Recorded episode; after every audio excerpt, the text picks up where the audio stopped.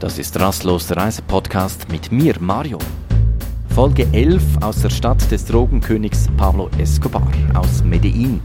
Die Stadt wird ja unmittelbar mit dem gleichnamigen Kartell in Verbindung gebracht. Hier tobte ein Drogenkrieg, ja quasi das, was man seit ein paar Jahren in Mexiko sieht.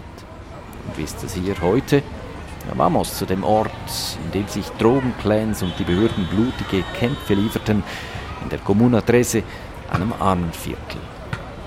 Dem Weg dorthin komme ich an Kindern vorbei, die spielen Fußball auf einem Sportplatz. Viele Passanten genießen den sonnigen Tag. Ja, alles ist so friedlich. Viele, die hier unterwegs sind, kennen die Geschichte des Ortes nur noch aus Erzählungen. Vor 40 Jahren, ja und bis eigentlich vor etwa 20 Jahren, tobte hier in der Comuna Trese ein richtiger Bürgerkrieg. Narcos, Polizei, Militär und rechte und linke Gruppierungen und Paramilitärs kämpften um die Vorherrschaft. Zu den schwersten Zeiten starben hier in Medellin fast 20 Personen bei den Kämpfen. Nicht pro Jahr, auch nicht pro Monat, sondern jeden Tag. Alleine 1991 waren es rund 7000 Menschen. Und heute? Die Situation ist ganz anders. Selbst in der Comuna Trese, hier in den engen Gassen an den Hängen eines Hügels, herrscht ein emsiges Treiben.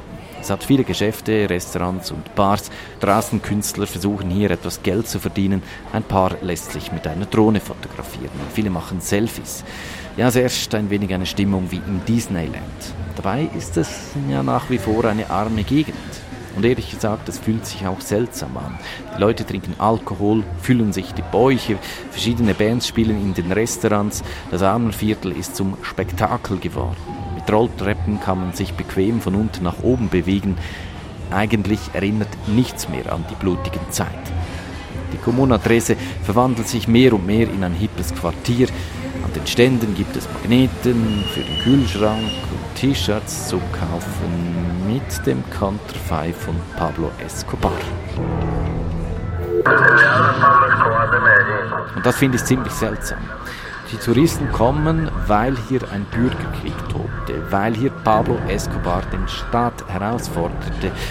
Aber viele setzen sich nicht wirklich mit der Vergangenheit auseinander. Die tausenden Toten sind zum Spektakel verkommen. Es ist quasi ein Tanz auf dem Friedhof.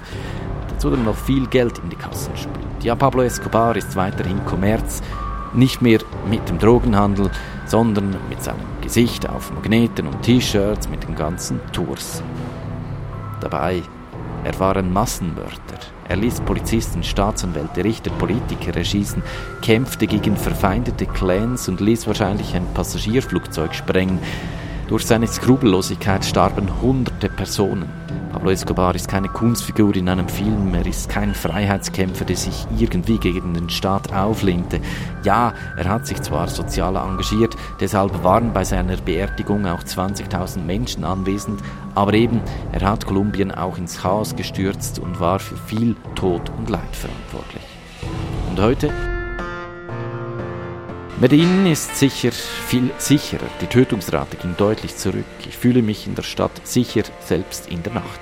Gerade vorhin habe ich mich mit einem älteren Taxifahrer unterhalten und ja, die Situation habe sich deutlich verbessert. Kaum jemand wünscht sich die Vergangenheit zurück. Medellin gilt auch weltweit als Vorbild für die Stadtentwicklung. Der öffentliche Verkehr mit seinen Hochbahnen und den Gondelbahnen ist wirklich super.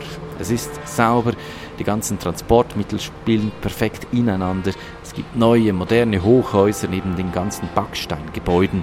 Man merkt, die Stadt boomt nach den tragischen Jahrzehnten. Aber es gibt immer noch sehr viel Armut und damit viele Jugendliche ohne Perspektive. Potenzial für einen neuen Drogenkönig. Und das war's mit Folge 11. Hinterlasse einen Kommentar auf rastlos.ch. Diesen Podcast kannst du dort, aber auch auf allen üblichen Plattformen abonnieren. Bilder der Kommune Trese gibt es übrigens auf Instagram, Rastlos Podcast. Das war's. Adios.